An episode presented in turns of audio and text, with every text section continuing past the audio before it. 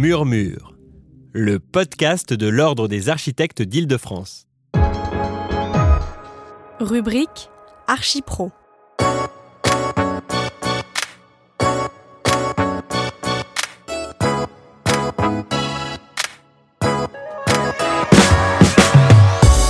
Zoom sur les matériaux biosourcés. Le 18 octobre 2018, l'Ordre des architectes d'Île-de-France organisait une matinale sur la question au Récollet. Cette matinale a pour objectif de sensibiliser les maîtres d'ouvrage et maîtres d'œuvre à l'utilisation des matériaux biosourcés et de répondre aux enjeux techniques, réglementaires et environnementaux à travers la présentation de différentes réalisations exemplaires en la matière. L'événement est organisé en partenariat avec l'Association des industriels de la construction biosourcée l'Union des industriels et constructeurs bois, la Chambre d'agriculture de région Île-de-France et avec le soutien du Codifab. Bonjour à toutes et tous. Merci d'avoir répondu présent à ce rendez-vous organisé par l'Ordre des architectes d'Île-de-France, l'Union des industriels et constructeurs bois et la Chambre de l'agriculture Île-de-France, avec la participation active et précieuse des interprofessions Île-de-France du chanvre, de la paille et du bois. Nous sommes ravis de vous accueillir si nombreux en ce lieu symbolique. Il y a peu, un événement important se déroulait autour de la question des produits biosourcés. Un congrès essentiel réunissant les grands experts sur une approche scientifique de ces solutions. Nous voici aujourd'hui réunis de nouveau autour de ce sujet avec un angle plus pragmatique et totalement complémentaire. La proximité de ces deux événements apporte la preuve, s'il en était besoin, que la question du biosourcé est d'actualité, si ce n'est d'urgence. Avant de céder la parole à nos trois introducteurs qui sont aussi les organisateurs de cette matinée, je voulais revenir sur quelques, éléments essentiels. Le dernier rapport du GIEC vient de nous alerter, une fois de plus, sur l'hypernécessité d'un Big Bang écologique pour limiter le réchauffement climatique. Le secteur de la construction, nous le savons, a sa part de responsabilité. Pointé avant-hier dans les colonnes du Monde. 20% d'émissions. Mais ce secteur est aussi porteur de solutions et de perspectives. Aujourd'hui, nous sommes là pour en parler. Ces mêmes experts du GIEC ont récemment souligné, je cite, que la limitation de nos émissions carbone ne suffira pas nous devons désormais recourir à des solutions d'émissions négatives. Autrement dit, des solutions stockant massivement et rapidement du carbone. Ces solutions d'émissions négatives, pour le secteur de la construction, ce sont les produits biosourcés. Il s'agit d'une piste majeure pour répondre efficacement à l'injonction faite à la construction. Ces solutions biosourcées sont aujourd'hui disponibles. Elles se renouvellent et sur une échelle de temps humain, permettant de capter rapidement le carbone durant leur croissance. Ces solutions offrent également des perspectives quant à une manière de construire et d'habiter plus responsable, plus propre, plus durable. Mieux qu'un horizon, le renouvelable est aujourd'hui une réalité en matière de ressources, de produits industriels, d'acteurs et de compétences. Une réalité dont nous devons nous emparer, ici et maintenant. Et c'est pour ça que nous sommes là aujourd'hui.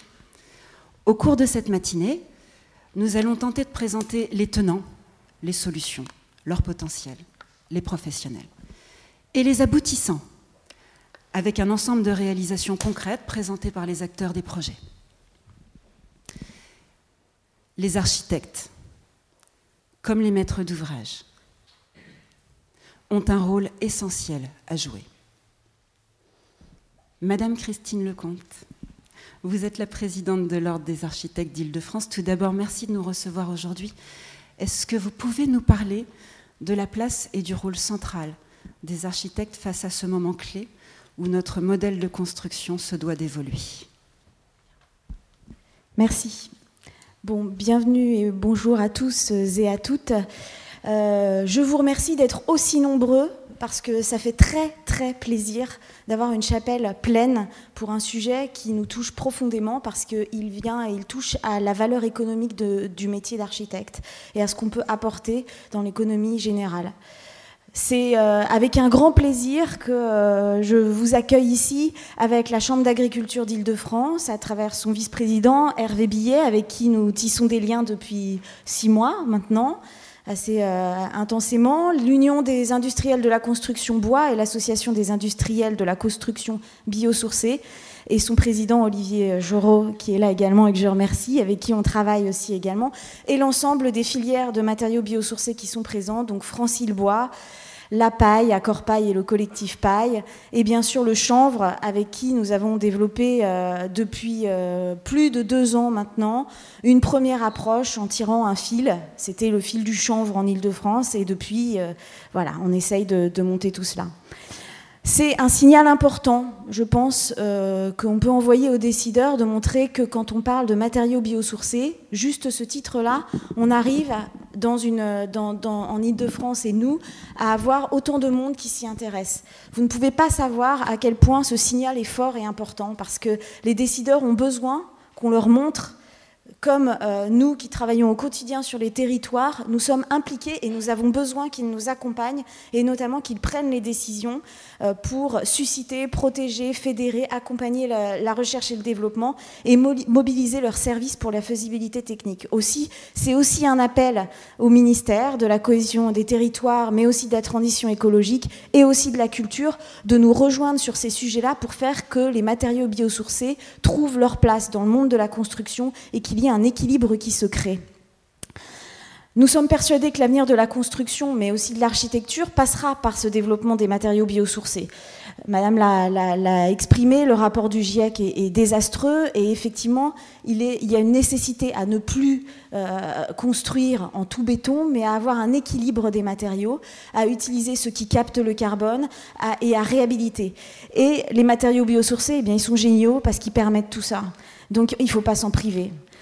À l'heure où se profilent les Jeux Olympiques, c'est aussi un enjeu pour notre territoire euh, en Ile-de-France, puisque le, programme des Jeux Olympiques inscrivait à l'intérieur qu'il y aurait l'utilisation de ces matériaux biosourcés. Et on sait que pour développer une filière, on doit avoir derrière des moyens économiques. Ça veut dire qu'il faut des projets. Et des projets, les Jeux Olympiques, qu'on en pense du bien ou du mal qu'ils viennent en Ile-de-France, ils vont être là. Donc il faut qu'on se fédère pour que tout ce qui va sortir au moment des Jeux Olympiques profite à notre territoire, profite à notre économie locale, profite aux emplois non délocalisables et garantisse la qualité également des paysages de l'agriculture qui sont euh, ce qui construit le paysage de l'île de France.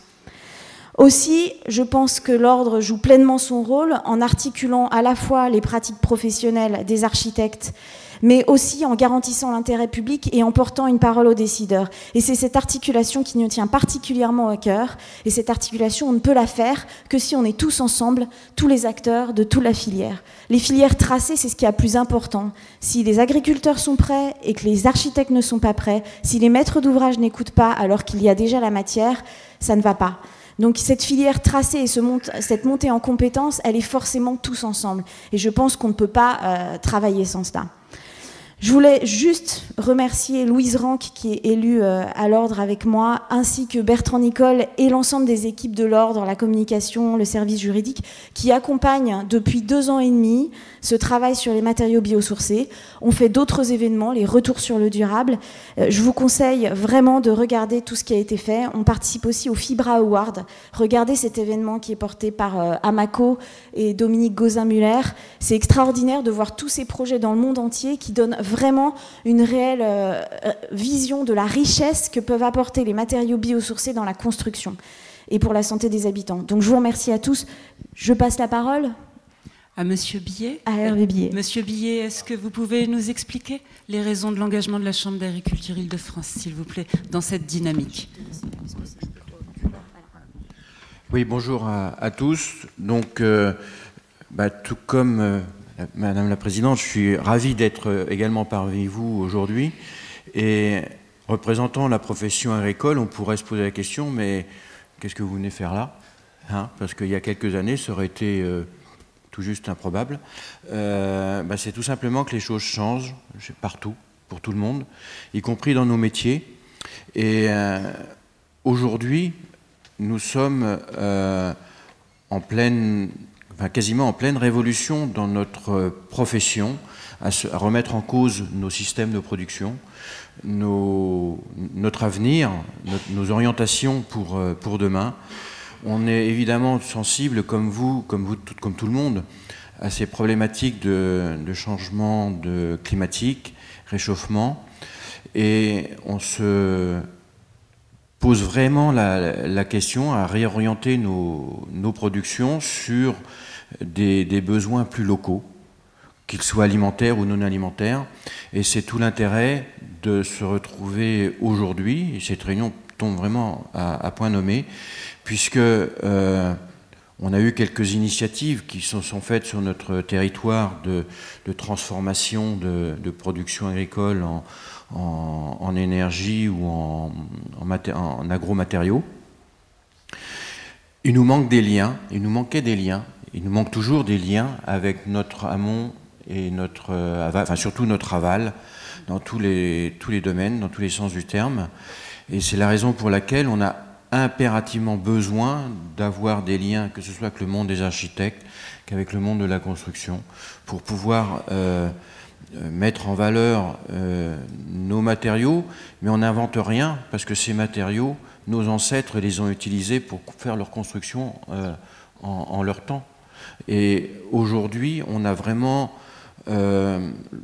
certainement le besoin de revenir davantage à davantage d'économie circulaire, entre guillemets. C'est un peu les attentes de, la région aujourd'hui d'être un peu plus autonome dans tous nos systèmes de, production, qu'ils soient alimentaires ou non alimentaires. Donc la construction fait partie, les écomatériaux ou les agromatériaux font partie de, la, chaîne. Nous, l'agriculture, on, s'y intéresse euh, fortement pour plusieurs raisons. Déjà, un, euh, diversification de nos revenus, c'est quand même essentiel, quand même important, plutôt que d'être basé sur des systèmes de quasi mono, euh, monoproduction, mono-revenus.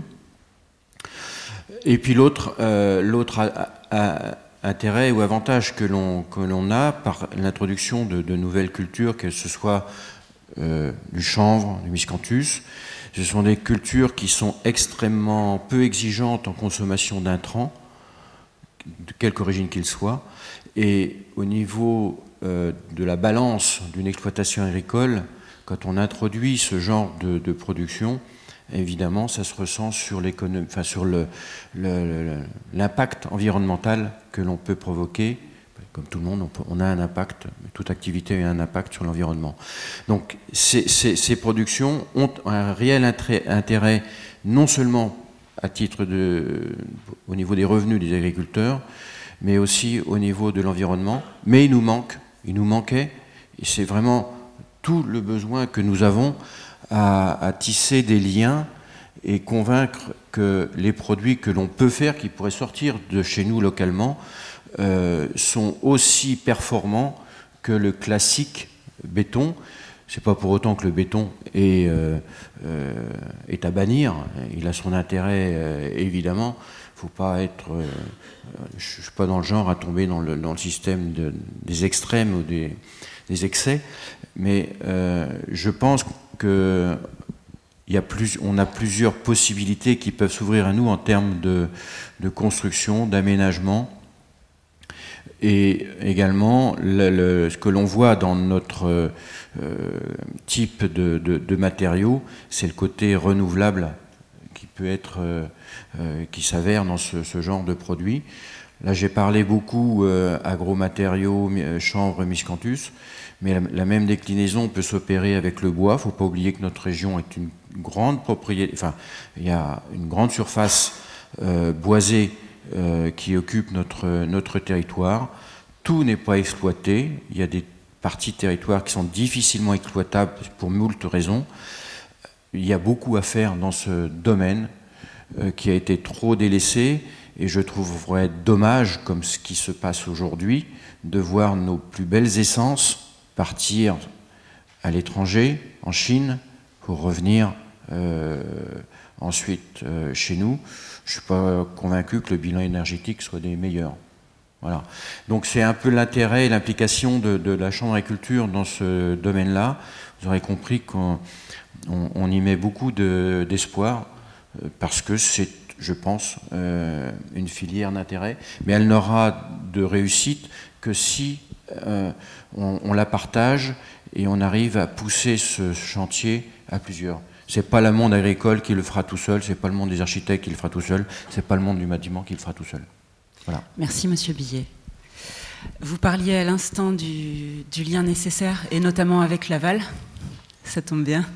Monsieur Olivier Giraud, vous êtes le président de l'Association des industriels de la construction biosourcée. Est-ce que vous pouvez nous expliquer les enjeux et les défis que cette industrie devra relever? Bonjour à tous, tout d'abord.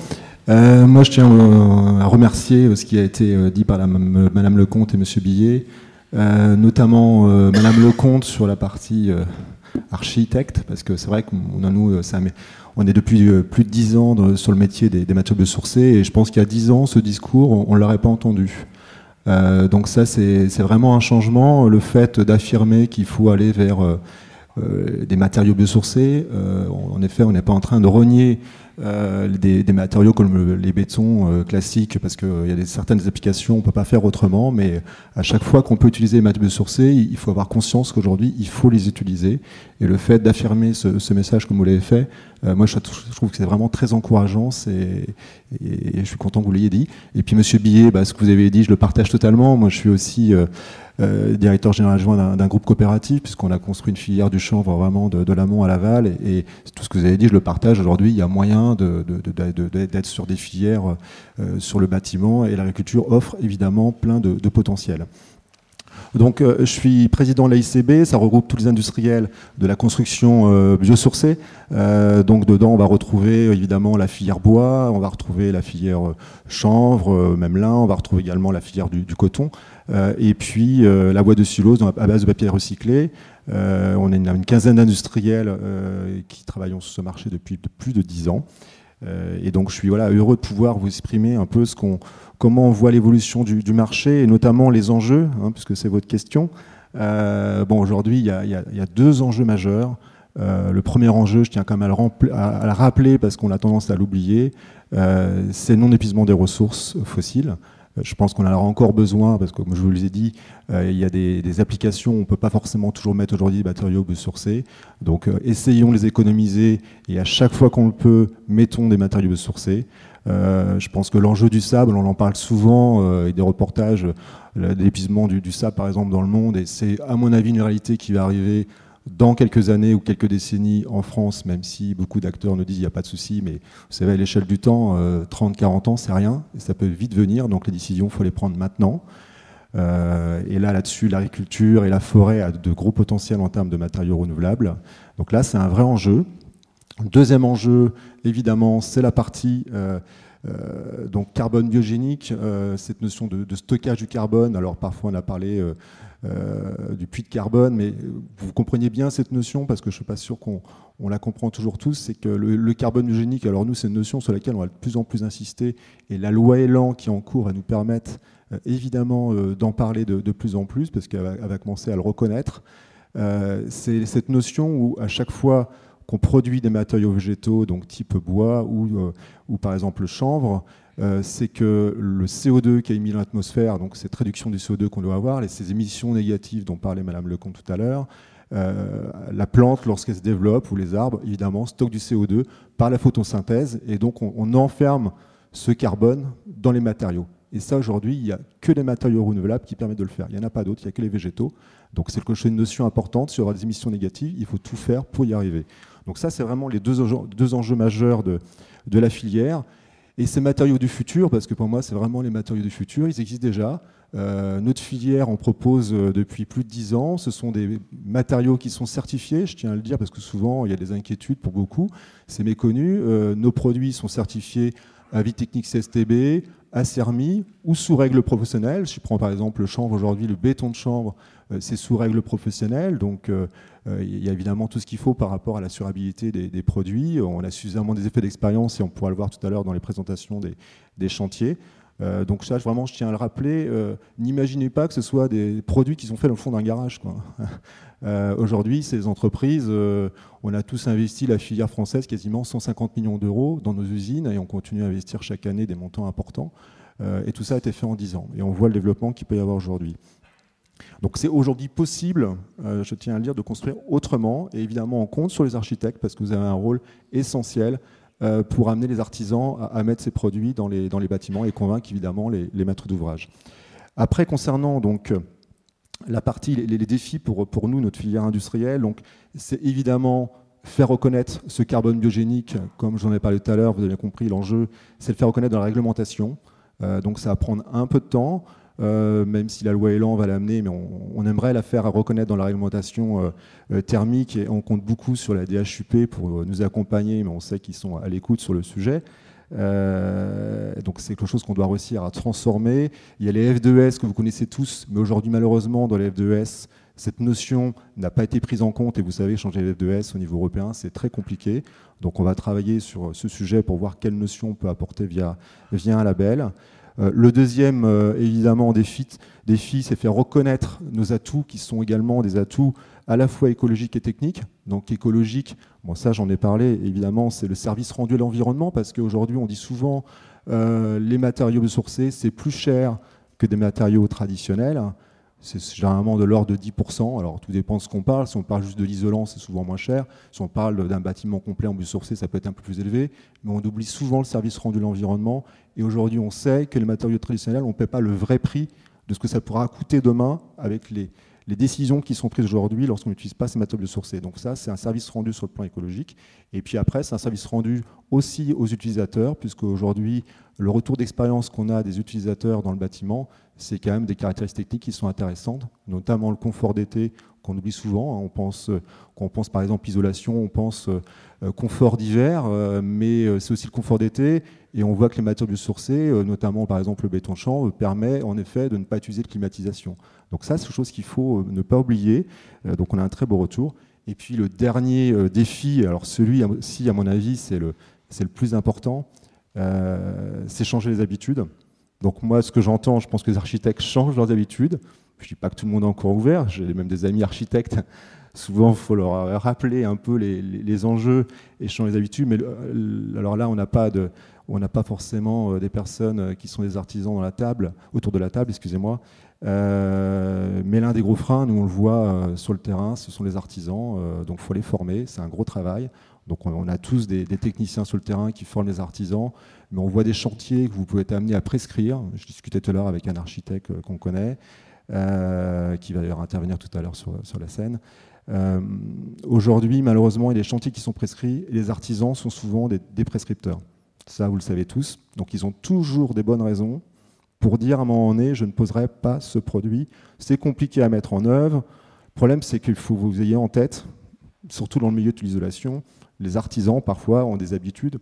Ils travaillent avec une marque, ils connaissent par, cœur le catalogue, et il y a aussi d'autres habitudes, et malheureusement, ces habitudes, on a du mal à les changer. Donc, euh, c'est un vrai souci, il faut réussir, et c'est votre rôle aussi euh, de ne pas être toujours à l'écoute sur ce qui est dit, parce que vous écoutez les artisans, je vous assure, ils auront toujours de bonnes raisons. Je ne peux pas poser le frein vapeur, la minérale on n'a pas, un sujet qu'on a eu tout à l'heure. C'est des obligations légales, et malheureusement, les artisans, euh, il faut souvent leur rappeler ce sujet. Euh, donc voilà, moi ce que je veux vous dire, et vous allez le voir par la suite, moi j'ai vu l'évolution en 10 ans, ça fait plus de 10 ans maintenant euh, qu'on a créé cette association avec les industriels. Il y a 10 ans, on avait quasiment que des chantiers en maison d'habitation individuelle. Donc c'était des maîtres d'ouvrage qui étaient euh, convaincus, par conviction. Euh, aujourd'hui, bon, il y a de plus en plus d'informations qui se font auprès évidemment des particuliers, mais on voit aussi des gros chantiers de collectivité, de rénovation, et là on va vous les montrer ces chantiers. C'est nouveau, c'est des grosses surfaces, et on voit que c'est possible. Euh, il y a également le bois, la structure bois, donc l'USCB qui, qui, travaille également beaucoup sur le sujet. On voit que c'est possible aujourd'hui de faire des, bâtiments complets à base de structures poids. En Ile-de-France, on sait que aussi il y a les enjeux de surrévélation de bâtiments et ces matériaux sont très adaptés par leur légèreté pour élever des, bâtiments. Donc voilà, aujourd'hui c'est possible, c'est ce que je voulais vous dire. ces défis sont pleins d'opportunités finalement. Euh, moi, c'est ce que je retiens. Et puis, écoutez, merci à tous de, nous avoir écoutés. Et, puis, vous allez évidemment pouvoir entendre euh, les explications des architectes qui vont présenter euh, bah, ce qui parfois les, difficultés qu'ils peuvent rencontrer, mais aussi tout ce qu'ils ont pu voir comme atout sur ces produits.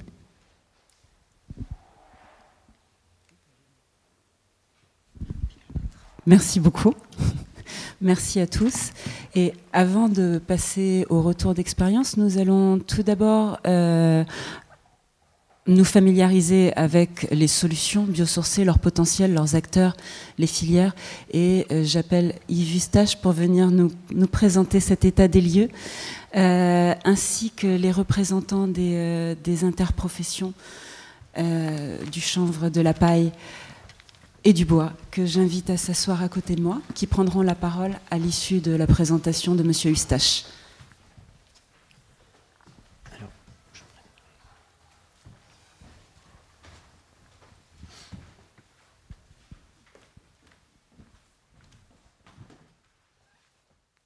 Alors, bonjour à toutes et à tous. Euh, donc, euh, je me présente, donc euh, Yves Eustache. Donc, moi, je suis cofondateur de la SCOP Caribati. Alors, je vais vous faire une présentation générale euh, des matériaux biosourcés. L'idée, c'est qu'on ait à peu près tous le même niveau de connaissance finalement avant de rentrer vraiment dans le, dans le détail des, euh, des projets. Alors, euh, au niveau des matériaux biosourcés, donc la grande famille des matériaux biosourcés, finalement, c'est une famille qui est très, qui est très diverse. Alors, diverse en termes de, de, ressources, de matières premières utilisées pour fabriquer ces, ces matériaux, diverse en termes de fonctionnalités elle peut apporter différentes fonctions. On a évoqué euh, euh, des fonctions évidemment euh, thermiques, mais des fonctions de structure, des fonctions acoustiques. Donc il y a aussi une diversité à, ce niveau-là. et puis il y a une diversité aussi au niveau des, acteurs qui, interviennent sur ces, sur ces filières. Et on verra que ces acteurs sont aujourd'hui organisés, notamment en Ile-de-France. Alors, ce qui fait aussi que finalement, derrière cette diversité-là, euh, on ne peut pas faire de généralité avec les biosourcés. Souvent, on dit les biosourcés, c'est ça ou non. En fait, euh, il n'y a pas de généralité. Il faut à chaque fois, lorsqu'on parle de performance, rentrer dans le détail. On, comprend bien évidemment qu'il y aura une différence en termes de performance euh, entre des bétons biosourcés, des isolants, des éléments de structure. Donc après, il faut vraiment rentrer dans le détail des systèmes constructifs et des produits si on veut parler de performance performance environnementale aussi, euh, c'est important. Il n'y a qu'un point commun, et ça a déjà été évoqué, mais je le rappelle parce que c'est important à tous les biosourcés, c'est cette question de stockage carbone. Puisque effectivement, les biosourcés viennent euh, euh, du végétal, de la photosynthèse, et cette question de stockage carbone est importante compte tenu des, des enjeux aujourd'hui en termes de réchauffement climatique. Alors, sur les biosourcés, il y a beaucoup d'idées reçues. Euh, j'espère qu'aujourd'hui, euh, avec les différentes interventions, euh, on, va arriver à tordre le cou à un, certain nombre d'idées reçues. la question économique, la, question, la question incendie, pour n'en citer que deux, mais il y a beaucoup d'idées reçues. Donc on, est aussi là pour répondre à toutes ces problématiques-là aujourd'hui. Alors, peut-être pour commencer par le, par le début, euh, qu'est-ce qu'un biosourcé pour bien, pour bien être clair? Alors, euh, le, terme biosourcé hein, est, défini. Hein, euh, c'est une norme européenne qui définit le terme biosourcé. Le terme biosourcé est aussi défini dans la réglementation, puisque le, décret qui cadre le label bâtiment biosourcé donne une définition du terme biosourcé. Donc, la définition, toutes ces définitions donc, se, se ressemblent beaucoup. Donc, c'est un matériau qui intègre dans sa composition une matière première, une part de biomasse, donc biomasse d'origine animale ou végétale. Alors on pourrait mettre, à l'exception d'ailleurs, et ça c'est dans, la, dans la, définition euh, normative, à l'exception du fossile. Parce que le fossile aussi c'est à l'origine du végétal, mais sur une période beaucoup, euh, beaucoup plus longue. Alors la difficulté avec cette, euh, avec cette définition, c'est que bah, finalement on n'a pas de, de, seuil minimum de biosourcés. C'est-à-dire qu'aujourd'hui, un produit qui intègre 0,1% de matières premières biosourcées dans sa composition peut être considéré, d'après cette définition normée, comme un produit biosourcé. C'est la raison pour laquelle donc, on a travaillé avec les filières, avec les fabricants de produits et les utilisateurs de produits pour mettre en place un label produit biosourcé qui cadre un petit peu ça et qui définit finalement ce qu'est un biosourcé avec des niveaux minimums de biosourcé intégrés par famille de produits. Donc pour clarifier un peu cet aspect-là et cette, lacune par rapport à la définition, qui en fait n'est pas une lacune parce qu'on comprend bien qu'on ne peut pas dans l'absolu définir un pourcentage minimum de biosourcé pour tout type de produit, sachant que le terme produit biosourcé vaut pour des produits de construction, mais vaut aussi pour d'autres produits, dans d'autres secteurs. Alors, les, ressources, bon, on, a des ressources qui viennent de la, de, la sylviculture, donc avec évidemment tous les produits euh, euh, bois euh, et connexes du bois. On a des ressources qui viennent de l'agriculture, alors différents types de ressources, des céréales, du lin, du chanvre, de, de, la laine de mouton, du miscanthus, de l'herbe. globalement, je dirais potentiellement toutes les ressources d'origine végétale pourraient être utilisé pour fabriquer un produit biosourcé, un produit de construction biosourcé. Je dis potentiellement parce qu'on va voir après que c'est un petit peu plus compliqué que ça et qu'il y a quand même un certain nombre d'étapes euh, de transformation qui, sont nécessaires parfois, alors plus ou moins, mais qui sont nécessaires pour aller jusqu'au jusqu'au produit biosourcé. Alors on a aussi des produits issus de recyclage, euh, notamment tous les produits euh, papier ou textile, parce que le papier, c'était à l'origine du bois, et donc les papiers, les, le, papier recyclé utilisé pour faire de la ouate de cellulose est considéré comme évidemment un produit biosourcé. Euh, de même que le textile avec le coton recyclé euh, est, considéré aussi comme un, comme un, produit, euh, comme un produit biosourcé. Alors, comme je vous le disais, on, va, on va partir d'une ressource pour aller jusqu'à jusqu'à un bâtiment, mais ce qu'il faut bien comprendre, c'est que c'est rarement immédiat. C'est-à-dire qu'on ne va pas prendre euh, une plante euh, dans le champ, dans le champ d'à côté et la mettre comme ça dans le bâtiment. Il y a un certain nombre d'étapes qui peuvent être plus ou moins importantes, euh, peu nombreuses lorsqu'on parle, parle, de construction paille, par exemple, où il y a une récolte de la paille, une transformation sous forme de botte et une utilisation directe, ou d'autres techniques, d'autres produits, d'autres systèmes constructifs qui nécessitent plusieurs transformations, une, deux, trois transformations pour arriver à un produit de construction. Alors pourquoi, ça? Bah, Tout simplement parce que, euh, évidemment, euh, il faut répondre, euh, entre guillemets, à un cahier des charges, à un cadre normatif et réglementaire. Et pour répondre à ce cadre normatif et réglementaire et apporter de la performance, parce que c'est ça aussi, et je vous le disais, on peut aussi avoir plusieurs fonctions. Donc il y a tout un travail aussi de développement et de recherche pour arriver à des produits qui finalement s'intègrent dans, le cadre, dans le cadre du bâtiment et répondent euh, de façon qualitative à des problématiques et des enjeux euh, du bâtiment d'aujourd'hui. Alors, les grandes familles, pour balayer rapidement les grandes familles de, les grandes familles de produits, alors je ne vais pas m'étendre, historiquement, le bois, le bois, le bois d'œuvre, c'est le produit biosourcé le plus utilisé aujourd'hui et euh, depuis plus longtemps dans la construction, mais ça, vous, généralement, vous connaissez. Après, on a des produits qui sont un petit peu plus récents, même s'ils commencent aujourd'hui à avoir quand même un, historique. Euh, les, produits d'isolation, la famille des produits d'isolation, donc ça, ce sont des produits qui sont fabriqués à partir de fibres euh, végétales diverses et variées. Hein. on a vu lin, chanvre, coton, qui sont mis en œuvre soit sous forme de panneaux, soit sous forme de rouleaux, soit en vrac. Et c'est des produits qui sont se substituent finalement aux produits d'isolation conventionnels de même type, avec des mises en œuvre assez proches, euh, similaires, et, donc euh, qui apportent des performances euh, aussi, on va dire, en termes de thermique, par exemple, thermique d'hiver, aussi élevées, et avec des atouts aussi au niveau de la thermique d'été et du confort d'été. autre famille de produits, les bétons biosourcés. Donc les bétons biosourcés, ce sont des granulats biosourcés chanvre, bois, euh, euh, lin, miscanthus, euh, colza, tournesol, et qui sont mélangés avec un liant et qui sont utilisés donc soit directement sur chantier, soit après une seconde transformation, préfabrication par exemple, on verra notamment un exemple de, chantier avec préfabrication tout à l'heure. alors historiquement, les, bétons biosourcés historiques, ben, ce sont les bétons de bois et les bétons de chanvre. mais aujourd'hui, on a un certain nombre de développements sur l'utilisation du, du colza, du tournesol, du maïs, comme granulat pour réaliser des bétons.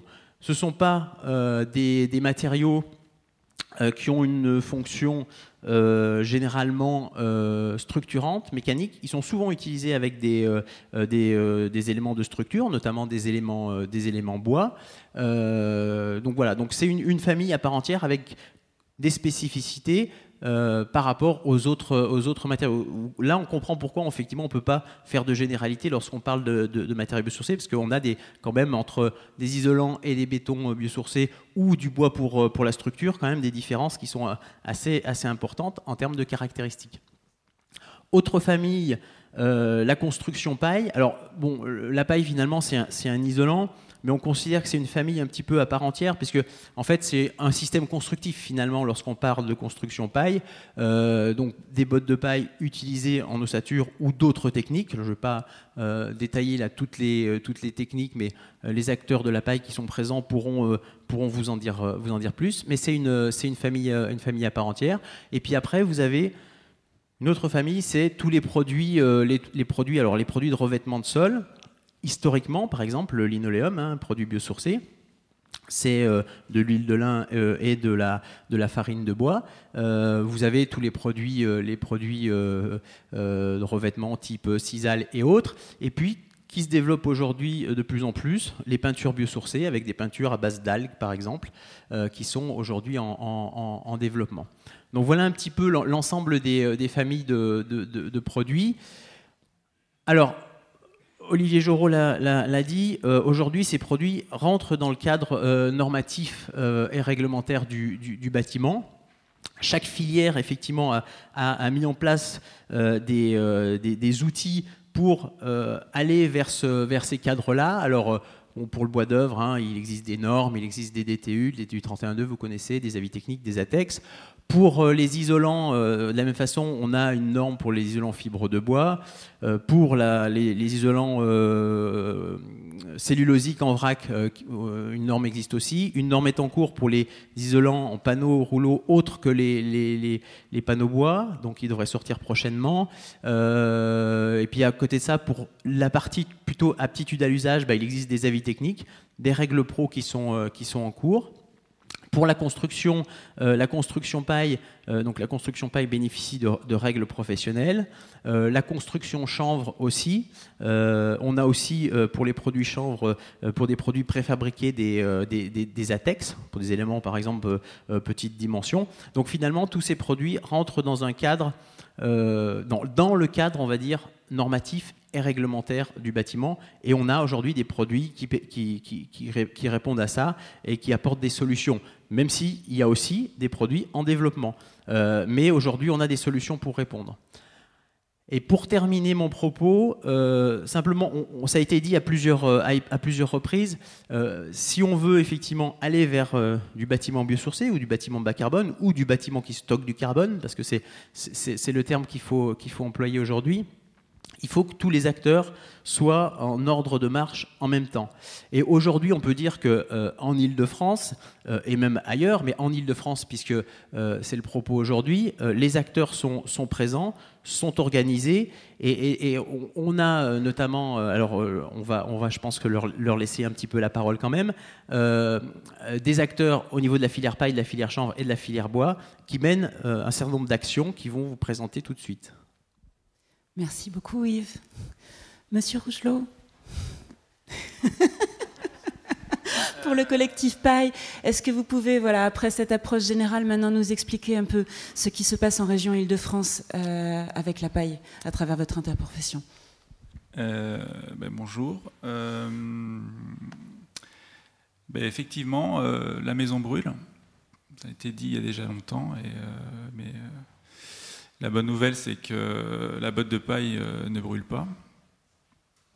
Euh, la paille, euh, en fait, en France, on produit énormément de blé, parce qu'on consomme du blé. Et il en résulte ce qu'on longtemps appelé un déchet. C'est le, brin de paille qui relie la terre à l'épi de blé. Et, cette ressource, elle est, disponible. Et aujourd'hui, en France, en, national, hein, on, on consomme, enfin on utilise 0,1% de ce qui se produit en paille en France dans la construction. C'est-à-dire que potentiellement, on peut euh, multiplier par 100 euh, sans rentrer en concurrence. Euh, ce n'est pas un souci parce que les discussions qu'on a avec les agriculteurs, c'est si on prélève 5 à 10% de la paille produite en France, euh, bah, ça leur suffit pour euh, ce qui est, la, part de la paille qui va à l'élevage et le, retour euh, sur la terre. Donc on n'est pas du tout sur un matériau en, concurrence agricole. Et elle est extrêmement disponible, et sachant qu'en France, on produit de la paille partout. donc voilà, ça c'est une donnée. On, peut construire en paille, et après donc c'est un, sous-produit euh, agricole. Euh, effectivement, le, carbone euh, emprisonné, bah, quand, la plante pousse, ça, capte du CO2. Et la transformation, elle est hyper basique. C'est une botteleuse.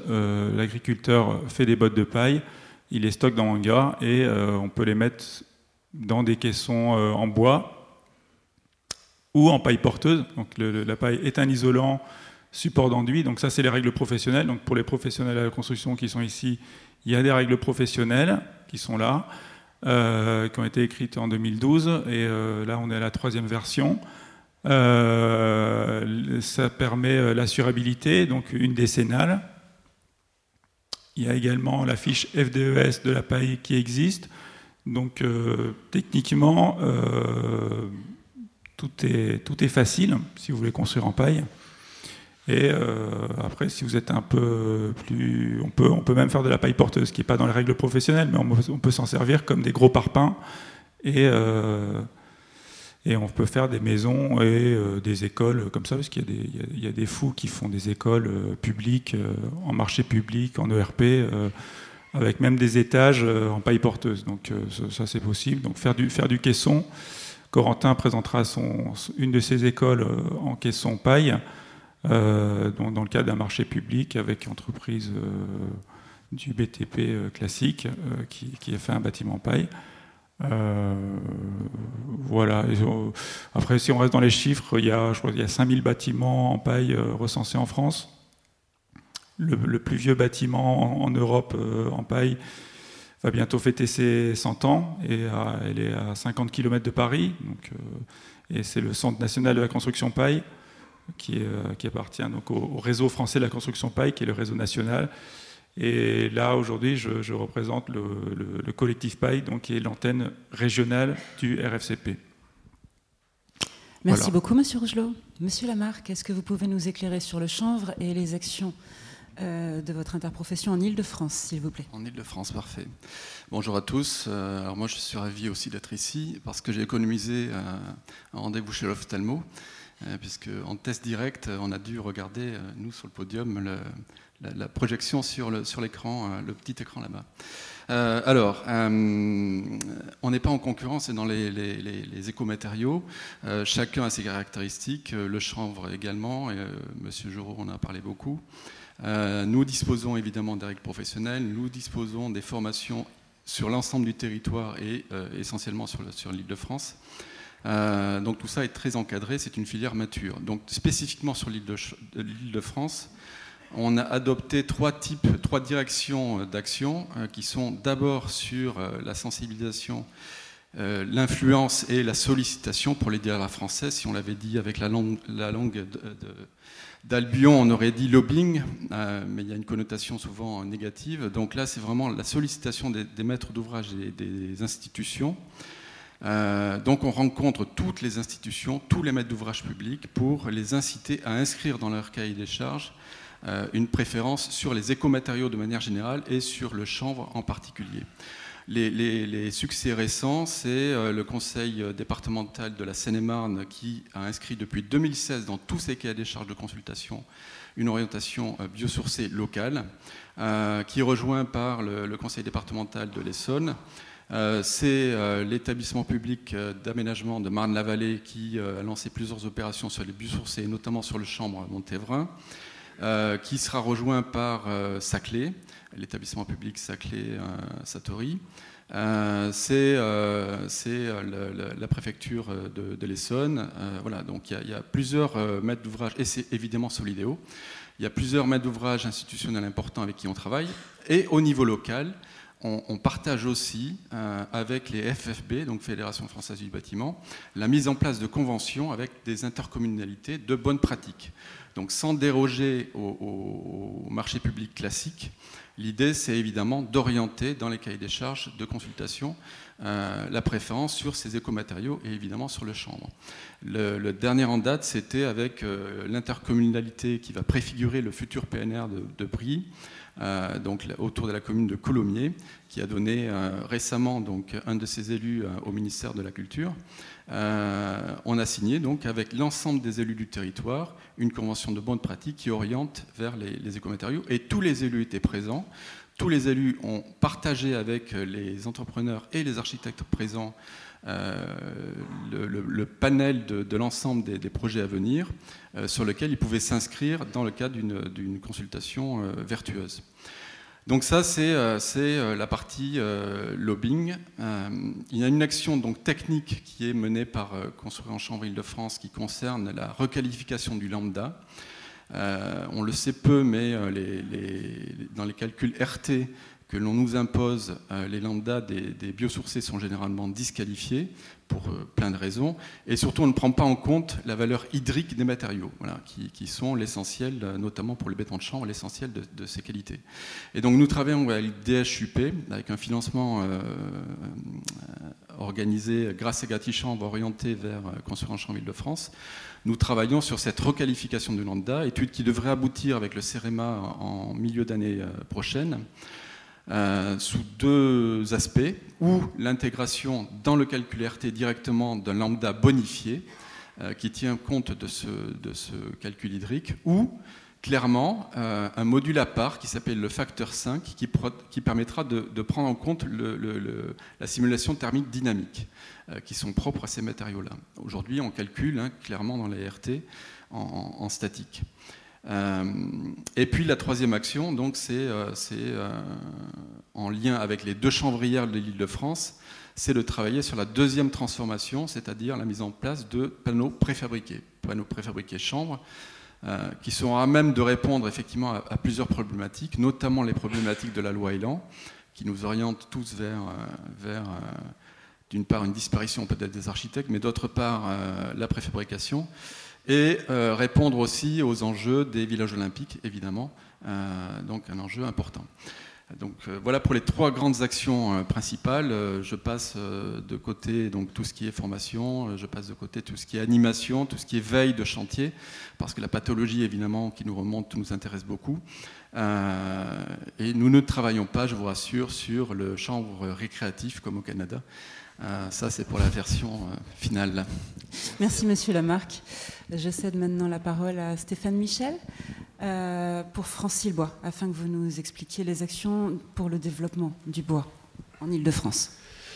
Merci, bonjour à toutes et à tous. Euh, interprofession. Euh, juste pour mémoire, qu'est-ce qu'une interprofession?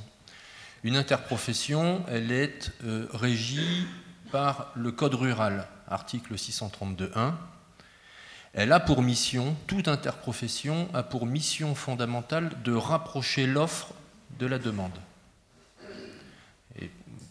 Vous le savez euh, sûrement, mais les interprofessions sont nées après 1945, à un moment où la France importait massivement son alimentation, où il y avait urgence à structurer des filières pour pouvoir acquérir euh, une autonomie.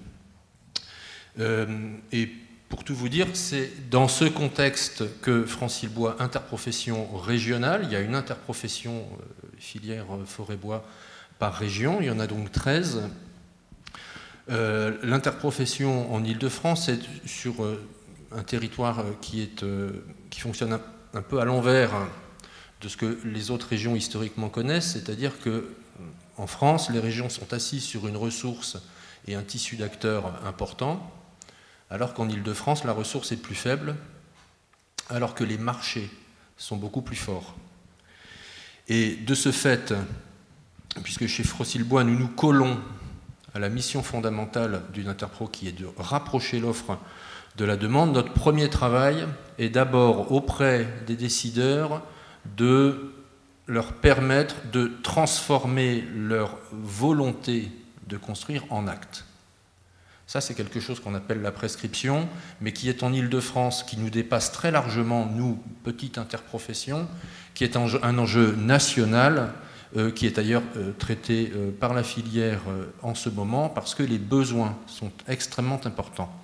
Nous y concourons parce que nous sommes sur place, qu'avec un outil intitulé la charte bois construction publique exemplaire, nous sommes au contact des maîtres d'ouvrage publics et des bailleurs sociaux, et que nous quotidiennement, nous faisons ce travail d'identification avec les décideurs de leur position, leur volonté. Leur volonté, la demande n'est pas le problème aujourd'hui. Les décideurs publics sont massivement conscients de l'intérêt euh, de recourir euh, aux matériaux biosourcés, dont le bois. Euh, notre travail est de les accompagner dans leur réflexion sur le passage à l'acte de construire. Et c'est là que si vous me permettez, le, plus gros travail euh, de Francile Bois aujourd'hui est de proposer aux maîtres d'ouvrage une vision des acteurs de la filière. Ces acteurs ne sont pas bien connus. Nous avons euh, depuis euh, maintenant quelques mois une demande qui s'exprime de façon beaucoup plus explicite pour connaître les acteurs. Et comme je le dis euh, régulièrement maintenant, en Ile-de-France, euh, vu par la, en, tout cas par, nous, l'interprofession. Le problème n'est pas un problème de bois, c'est un problème de boîte. Je m'explique. Le besoin fondamental des maîtres d'ouvrage aujourd'hui est de pouvoir s'assurer que les acteurs de la construction bois sont en capacité de répondre à leurs problématiques de maître d'ouvrage. Livrés au prix, au délai, avec la qualité requise et avec des modalités de conduite d'opération qui leur permettent effectivement de confier euh, ces marchés euh, aux acteurs euh, historiques de la construction, les charpentiers notamment. le gros travail de l'interprofession aujourd'hui porte sur ce sujet en particulier rassurer les maîtres d'ouvrage sur la capacité des acteurs à répondre à leurs demandes. Une interprofession couvre tout le champ de filière de l'amont jusqu'à l'aval. En matière, donc à l'amont, si vous me permettez, euh, nous ne traitons pas directement le, sujet de la mobilisation euh, euh, forestière. En revanche, au conseil d'administration de notre interprofession siège la Fédération nationale des communes forestières, qui a un rôle important auprès de la région Île-de-France, qui nous accompagne euh, assez massivement euh, dans notre travail, euh, de travailler à la territorialisation de la gestion forestière. Voilà, je n'en dirai pas plus sur ce sujet. mais nous avons un rôle si vous voulez, pour parler plus clairement, l'interprofession garantit la correcte représentation de l'ensemble des acteurs amont dans cette démarche de territorialisation de la gestion forestière, acteurs publics, acteurs privés. Euh, ça, c'est le troisième point. Deux autres points, si vous me permettez, euh, concernant notre euh, travail. Il y a une très très forte demande de connaissance de ce qu'est la filière, je l'ai dit, ses acteurs, la culture du bois et un besoin de formation de toute la chaîne d'acteurs de la construction. Donc, euh, je pense que vous le savez. Mais ce besoin est très important. Et dernier point, euh, qui n'est pas des moindres, et que l'Interpro, c'est un lieu d'échange. Nous recevons tous les jours des dizaines, des dizaines d'appels d'acteurs intéressés par tel ou tel sujet qui ont besoin de pouvoir entrer en contact avec tel ou tel autre. Ça, c'est notre travail fondamental. On est là pour ça. Euh, deuxième, deuxième aspect, euh, c'est un lieu d'élaboration. On n'est pas une très grosse interprofession, mais on est régulièrement consulté pour donner un point de vue sur ce qu'il conviendrait de faire. Et euh, je tiens à vous dire ici que nous avons un rôle aujourd'hui extrêmement important pour permettre aux acteurs professionnels de la construction bois, gros œuvre, second œuvre, de la rénovation aussi, de, un rôle très important pour leur permettre de monter en compétences, de s'organiser pour pouvoir répondre au marché. C'est la demande fondamentale qui nous est adressée aujourd'hui. Voilà. Merci beaucoup, Monsieur Michel. Merci à tous les trois. Euh, nous allons maintenant. Ah, une question. Alors, vous ne bougez pas. Je vous cède mon micro. Merci beaucoup. Alors, je suis Christian Morel de l'agence Saint-Corpaille. Alors, c'est pas une question, c'est des remarques à faire. En fait, deux ou trois remarques à faire. Euh, D'abord, euh, c'était simplement pour dire que j'étais à Tours il y a dimanche. J'ai fait une présentation sur les matériaux biosourcés et pas que sur la paille. Euh, juste avant moi, il y avait une personne de la DIL qui a fait une présentation, il y avait 10 personnes dans la salle. Quand, je suis, quand je suis intervenu, il y avait 200 personnes dans la salle. ce qui prouve bien que les biosourcés intéressent, y compris les particuliers. Ça, c'est la première chose. Euh, la seconde chose, je suis un peu catastrophé que quand on...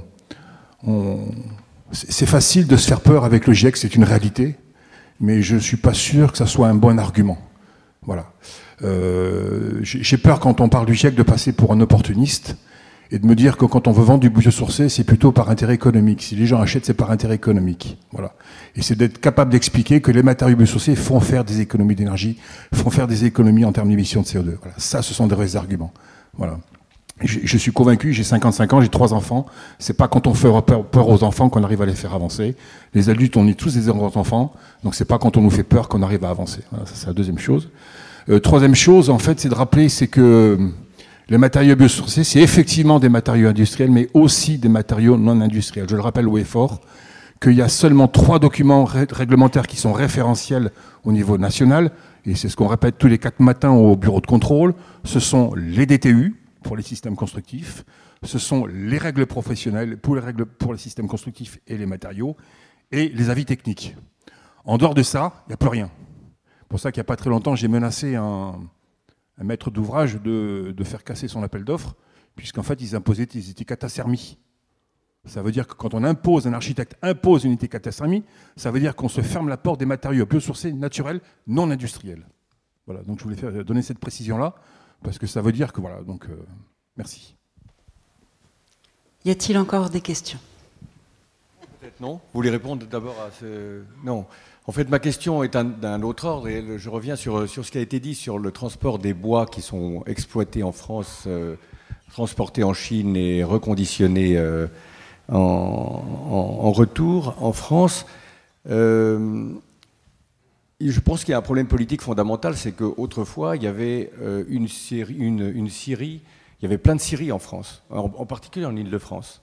Maintenant, il n'y en a plus une. Vous vous envoyez une tous les, tous les, tous les 50 km. Donc là, je pense qu'il y a un problème de, structure, parce que euh, une Syrie qui euh, pouvait euh, retirer un revenu de, l'exploitation des bois dans un, dans, un, environnement ne, peut plus vivre maintenant. voilà, c'était simplement une objection, enfin une, remarque comme ça.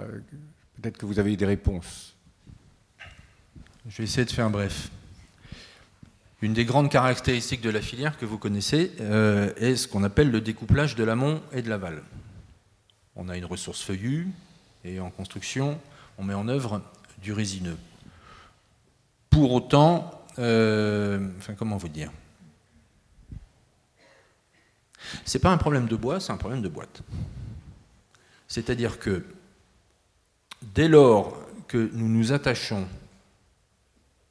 en déverrouillant les prises de décision pour mettre en œuvre du bois et qu'en face, nous nous astreignons à construire, voire reconstruire l'outil industriel, euh, tissu d'entreprise, managérial, commercial, pardon, commercial, pour transformer notre ressource, nous la transformerons. Le feuillu est un, vrai sujet aujourd'hui parce qu'il n'est pas, il pas utilisé comme euh, il l'était euh, auparavant en gros œuvre. Mais pour autant, dans tous les autres, toutes les autres composantes de la construction, aménagement intérieur, aménagement extérieur, euh, mobilier, etc., etc., il est possible de le faire. Ce sont des, marchés euh, considérables pour nos feuillus. A-t-on l'outil industriel performant pour pouvoir transformer notre propre ressource et euh, la proposer de façon compétitive euh, aux décideurs. Les décideurs, je ne crois vraiment pas qu'ils soient contre le fait d'utiliser euh, du bois. Il faut pouvoir leur proposer quelque chose. Alors, je vous concède qu'à l'Interpro, on, est, on est très orienté gros œuvres actuellement parce qu'il y a un besoin urgent de structuration d'une offre entreprise capable de prendre les marchés et de les traiter de façon sécurisée pour les maîtres d'ouvrage. Euh, pour autant, on n'oublie absolument pas euh, cette problématique euh, de la mise en œuvre des feuillus. je sais que c'est une préoccupation de l'État, de la région, de voir comment procéder. Alors, je vais finir sur ce point pour ne pas être trop long. L'idée, une des idées générales est que l'Île-de-France est un marché, c'est un débouché sans fin pratiquement actuellement. Hein. On est parti pour 30 ans d'urbanisation sur l'urbanisation 30 ans après Paul de Louvrier, les besoins sont, colossaux. Euh, ouvrons-nous, évidemment, euh, nous, interprofessions, en Ile-de-France, aux autres régions et voyons comment collaborer avec elles pour pouvoir leur proposer des débouchés pour qu'ils puissent avoir, eux, la vision, la visibilité pour euh, faire ce qu'ils ont à faire euh, chacun, euh, chacun de leur côté. De mon point de vue, je finirai sur ce point, je pense que le, problème n'est pas lié à notre ressource, il est lié à notre capacité de mettre en œuvre, de remettre sur pied un outil industriel, une organisation humaine, technique, commerciale et, je cherche le terme, les outils de confiance qui permettent aux maîtres d'ouvrage de ne pas hésiter à utiliser euh, notre ressource. Voilà, on plante 75 millions d'arbres en France, je crois que les Allemands en plantent 340, en Finlande ça doit être à peu près pareil, et les Polonais plantent pratiquement un milliard d'arbres. Donc on a aussi un sujet concernant euh, ce que nous souhaitons faire de nos, de forêts. Voilà, et je finis après avoir fini.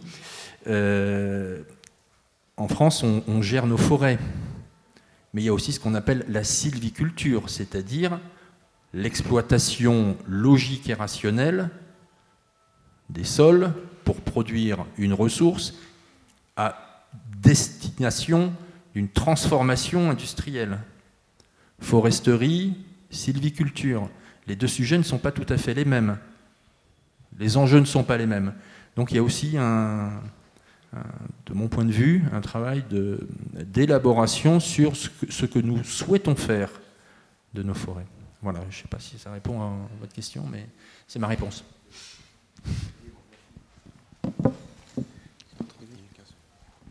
Merci. Euh, Judith Cubertafond de l'EPF Île-de-France. Moi, je voudrais approfondir un petit peu euh, tout ce sujet de disponibilité de la ressource. Euh, vous disiez tout à l'heure que les acteurs de la construction, quoi, que les maîtres d'ouvrage ont besoin d'être rassurés sur la possibilité de la, filière bois, mais pas que bois. Je parlerai aussi du chanvre, sur donc la possibilité de la filière de répondre à leurs besoins. C'est vrai qu'aujourd'hui, on parle beaucoup d'indisponibilité de, bois, de, temps, de, on dit oui euh, que potentiellement il faut aller chercher le bois ailleurs qu'en France si on veut du bois disponible tout de suite, qu'il y a des temps d'attente importants. Est-ce que c'est vrai est-ce que, est que, la filière peut réellement répondre aujourd'hui à l'ensemble de la demande de, bois qui se développe de plus en plus euh, en France? Et euh, idem pour le chanvre. Le PNR du Gâtinais notamment met en place une filière. D'après ce que je comprends, c'est que c'est une filière qui n'est pas complètement encore, qui ne fonctionne pas, quoi, qui n'est pas encore finalement, le chanvre, il faut aller le chercher dans d'autres régions que l'Île-de-France. Euh, voilà, qu'est-ce qu'il en est? Merci. Oui, on ne va pas laisser que, que, le bois parler quand même. Donc, je, je, rebondis de suite sur cette question. Non, non, c'est absolument pas vrai. Donc, aujourd'hui en France, il y a 17 000 hectares, euh, c'était en 2017, 17 000 hectares produits, euh, plusieurs chanvrières euh, sur plusieurs régions. Historiquement, vous avez la région Grand Est avec l'Aube. vous avez donc le Pays de Loire, Vendée, et puis l'Île-de-France. L'Île-de-France, donc deux chanvrières. C'est aux alentours de 2000 hectares produits et transformés aujourd'hui.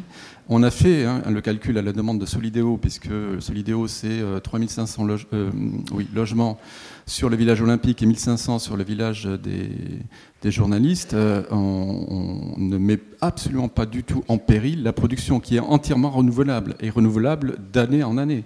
Ce sont des cultures rotatives qui ne mettent pas en concurrence d'ailleurs les cultures vivrières. Et qui en plus amendent le sol. Voilà. Donc on, a, on a vraiment une culture qui est, euh, qui est vertueuse. Il n'y aura pas d'effet d'aubaine si on, construit en chanvre sur la totalité du, village olympique. Et je le rappelle parce que, parce que je ne l'ai pas dit, euh, la construction en chanvre, c'est quand même euh, un savoir-faire unique au monde. Voilà, c'est unique au monde, ce savoir-faire. Ce sont les Français qui l'ont développé avec, il y en a d'ailleurs ici certains qui sont les représentants de, de, de de, cette technique. ce savoir-faire, eh il, faut, il faut le mettre en avant. voilà, il faut il faut l'utiliser et, euh, et on ne met pas du tout en péril la production. Voilà. Je laisse parler le bois. Alors 30 secondes. Hein. Ma réponse ne va pas être une pirouette, euh, mais elle pourrait être vue comme telle. En dépit du déséquilibre de la balance commerciale lié au flux de bois résineux, en dépit de ce déséquilibre, le, travail que nous avons à faire est de structurer notre chaîne d'acteurs pour pouvoir maîtriser l'ensemble de la chaîne des process de construction bois. À partir de cette maîtrise, il sera possible, à travers ces acteurs, de se poser beaucoup plus sereinement, de mon point de vue demain qu'aujourd'hui, la question de la mobilisation de notre ressource feuillue. On n'a pas que du chêne, il y a du hêtre, il y a du châtaignier, il y a du frêne, il y a du châtaignier en Ile-de-France, il, y a, du, il y a du frêne. La base, vous allez dire c'est très monomaniaque, mais je l'assume tout à fait. Ce sont les acteurs eux-mêmes. Il nous faut des gens. En France, on est, un pays qui est quand même exceptionnel de ce point de vue. Euh, sont des, euh, sont des, les gens aiment leur travail, que ce soit, euh, voilà. Euh, sont des gens qui sont prêts. Donc, ces gens doivent pouvoir progresser, être aidés pour pouvoir progresser, pour pouvoir utiliser le bois comme ressource. Donc, la question de la disponibilité de la ressource en feuillu, enfin en, résineux, on importe euh, du résineux, on en produit, d'accord? En matière de feuillus, on les exporte plutôt, mais parce que quelque part, on n'a pas encore trouvé la voie pour pouvoir euh, les mettre en œuvre alors que euh, c'est possible. Il y a un organisme, il y a un centre technique de filière qui est le FCBA qui travaille sur ce sujet. Je peux vous dire que c'est une préoccupation de la filière de pouvoir transformer notre propre ressource.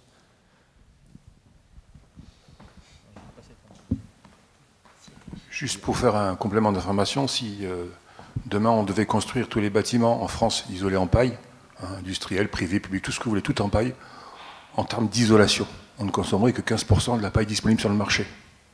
Ça, c'est une réalité aussi. Et ce que je voudrais rajouter ici aussi, pour en faire euh, ce que disait M. Lechamp, c'est que moi, l'autre jour, on m'a dit mais, mais Christian, mais t'as vachement de concurrents, t'as le chanvre, t'as tout. Je dis non, on n'est pas concurrent du tout. Je lui dis en fait, euh, euh, aujourd'hui, il y a le chanvre, il y a le bois, il y a la paille, il y a tout ce genre de choses. Et on a tout, tous intérêt à tout ça travailler ensemble. Ce qu'on oublie, c'est qu'en fait, on a en face de nous un éléphant monstrueux que sont les laines minérales. Et ça, on l'a oublié. Donc à nous, les filières biosourcées, à apporter la preuve qu'il y a la disponibilité des matériaux, euh, tant en termes de volume qu'en termes de coût. Et c'est ça qui est important. Et juste pour information, moi j'étais appelé, contacté il y a quelques jours par euh, la région de Lorraine. Ils sont catastrophés parce que Knuff veut installer une usine de laine de roche en Lorraine. Ils sont catastrophés. Parce qu'en fait, l'usine qui est à l'origine, qui est en Tchécoslovaquie, elle est morte, elle est finie, la, la, région est complètement polluée. Ils sont allés voir les Allemands, les Allemands refusent, les Luxembourgeois refusent, donc ils restent à Lorraine. Donc ils nous ont appelés, ils nous ont dit voilà, est-ce que vous avez d'autres solutions Alors j'aurais dit euh, appelez la filière bois, appelez euh, des, des, industriels du bois, appelez les industriels de l'herbe, des gens comme Grammy. Allez-y, poussez Mais poussons tous ensemble parce qu'on sait que ça peut fonctionner. Voilà. Mais les filières biosourcées ne sont pas en concurrence entre elles et il y a du disponible. Et toutes les, et toutes les, bio, toutes les filières biosourcées n'apporteront pas qu'une seule solution, mais tous ensemble apporteront une solution commune. Merci monsieur pour ce témoignage. Je vois que madame Alexandre a une question à nous poser. Merci. Non, ce n'est pas vraiment une question, c'est plutôt une réponse. Euh, moi, je suis déléguée pour le ministère chargé de l'environnement et le ministère chargé du logement sur la filière bois et biosourcés. Donc, je travaille depuis plusieurs années avec les interprofessions nationales à Mont-Aval, et dans le cadre d'un contrat de filière que l'État a passé, justement sur la base du constat que vous venez de poser, c'est-à-dire la question de la disponibilité et euh, de la capacité de la filière à répondre aux enjeux. Les enjeux sont très importants parce que pour décarboner le secteur de la construction, il faudra y mettre beaucoup plus de bois. On est en train, là, en ce moment, de mettre la dernière main à une étude prospective à 2050 sur cette question des volumes de bois, de la nature des produits bois qui seront demandés et de l'adaptation de l'offre française à la demande. Euh, donc ce sont des problématiques qui sont complexes et je ne voudrais pas laisser l'impression que ça se, ça se, réglera région par région. Quelle que soit la qualité du travail des interprofessions euh, régionales, euh, on sait très bien que le bois sera produit dans certaines régions, travaillé dans d'autres régions et consommé dans d'autres régions encore. Donc c'est vraiment un problème de filière nationale. Par ailleurs, je ne voudrais pas laisser dire qu'il n'y a pas en ce moment, aujourd'hui, une industrie performante du bois en France. Il y en a une. Euh, elle n'est pas suffisamment développée et elle ne développe pas suffisamment des produits transformés qui correspondent à la demande du marché. En particulier au niveau du sillage, euh, la deuxième et la troisième transformation ne sont pas suffisamment euh, implantées en France pour la raison d'un manque de visibilité sur les marchés du bois. Ce phénomène d'appétence de, des maîtres d'ouvrage pour la construction bois, il est relativement récent. Moi, j'ai vécu l'expérience des immeubles de grande hauteur que j'ai accompagnés avec Adif Bois, et euh, j'ai vu à ce moment-là se transformer, se faire l'alchimie entre l'amont et l'aval. Et j'ai vu en particulier des industriels scieurs qui étaient au départ extrêmement sceptique sur euh, l'utilité d'un tel programme et sur ses conséquences sur les flux d'importation de bois, se mettre à investir et à investir de façon massive, parce qu'ils avaient touché du doigt la demande potentielle des marchés qu'ils n'avaient pas en tête avant ces événements-là. Donc il faut bien comprendre qu'il y a un cercle vicieux et un cercle vertueux. S'il y a tout ce travail de terrain, et je remercie beaucoup les personnes qui sont sur l'estrade parce qu'elles font un travail absolument indispensable, celui de la sollicitation des maîtres d'ouvrage. Si cette sollicitation des maîtres d'ouvrage elle est correctement répercutée à l'amont de la filière, il y aura des investissements structurants.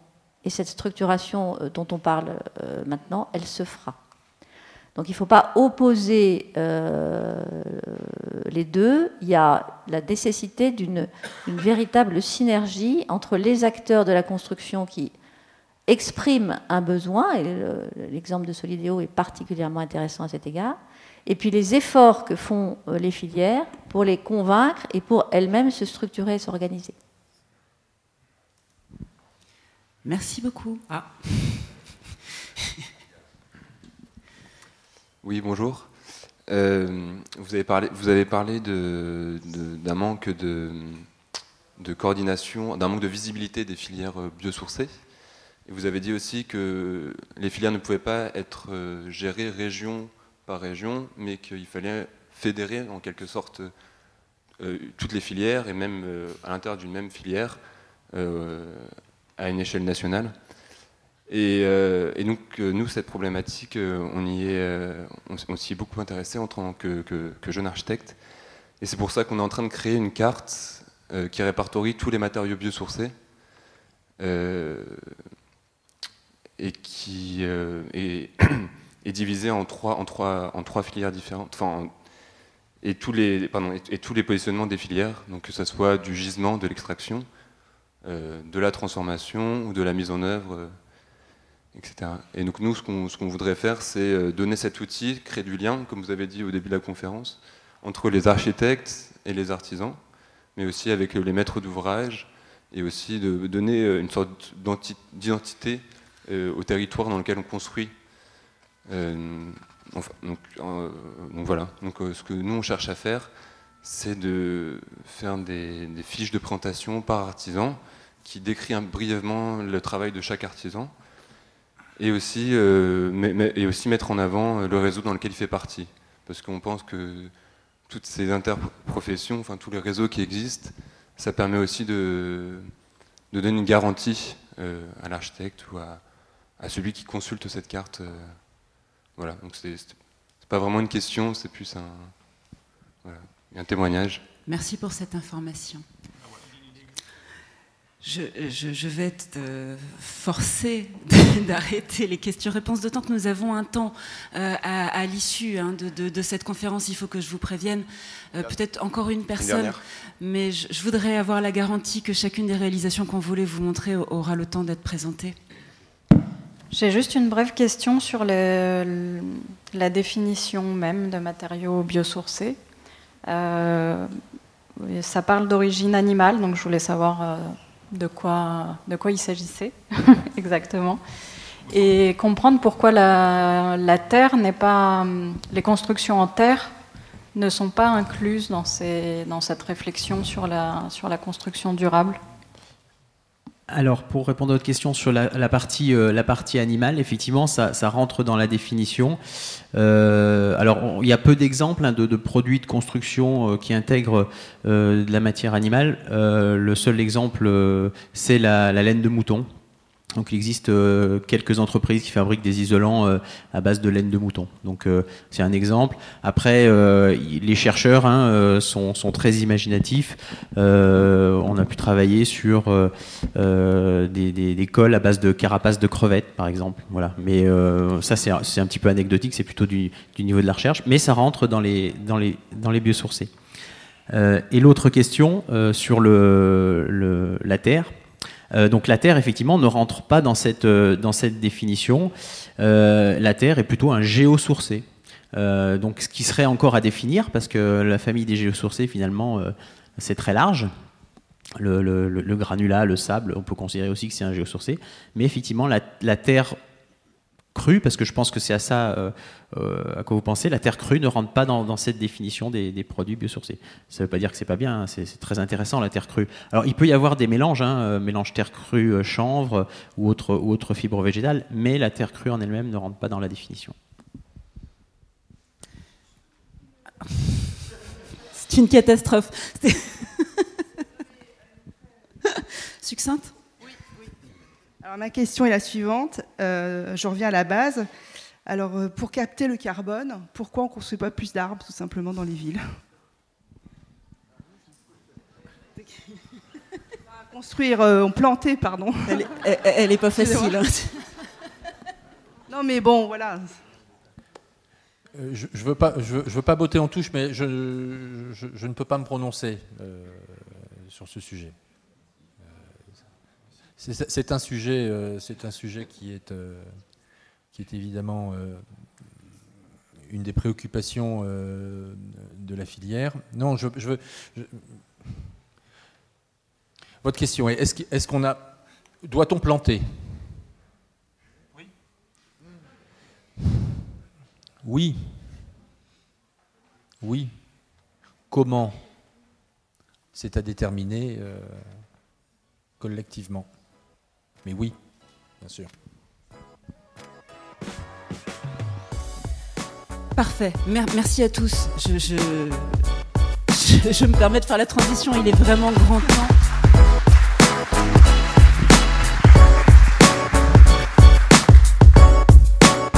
Pour conclure, face aux défis écologiques, l'utilisation de matériaux biosourcés est une solution écologique et concrète pour augmenter le bien-être des habitants et renforcer les liens entre agriculture et urbain. L'Ordre des architectes d'Île-de-France recevait Hervé Billet, vice-président de la Chambre d'agriculture de région Île-de-France. Olivier Jorot, président de l'Association des industriels de la construction biosourcée. L'architecte Corentin Desmichel pour la présentation de l'école maternelle Victor Schulcher à Épinay-sur-Seine. L'architecte Bernard Mangui pour la présentation de l'hôpital Louis Mourier à Colombes. L'architecte Philippe Lair pour la présentation de la rénovation d'un complexe d'immeubles à Paris dans le 12e arrondissement.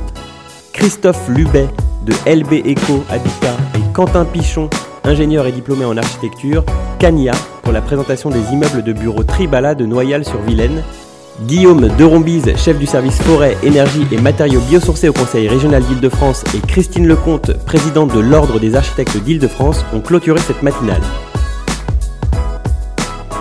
Vous pouvez retrouver toutes les informations dispensées par le CROAIF sur le site web de l'Ordre www.architecte-idf.org.